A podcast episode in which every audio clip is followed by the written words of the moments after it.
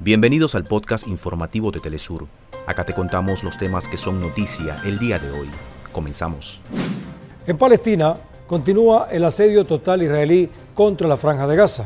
Aumentó a más de 1.900 la cifra de fallecidos, en su mayoría mujeres y niños, en momentos cuando más de 420.000 ciudadanos palestinos han sido desplazados por los bombardeos de Tel Aviv.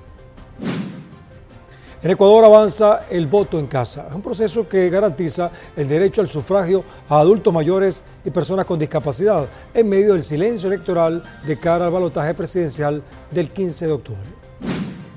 Diversas organizaciones sociales e indígenas de Guatemala se mantienen en paro nacional en defensa de la democracia y contra las autoridades del Ministerio Público.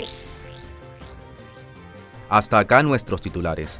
Para más información recuerda que puedes ingresar a www.telesurtv.net.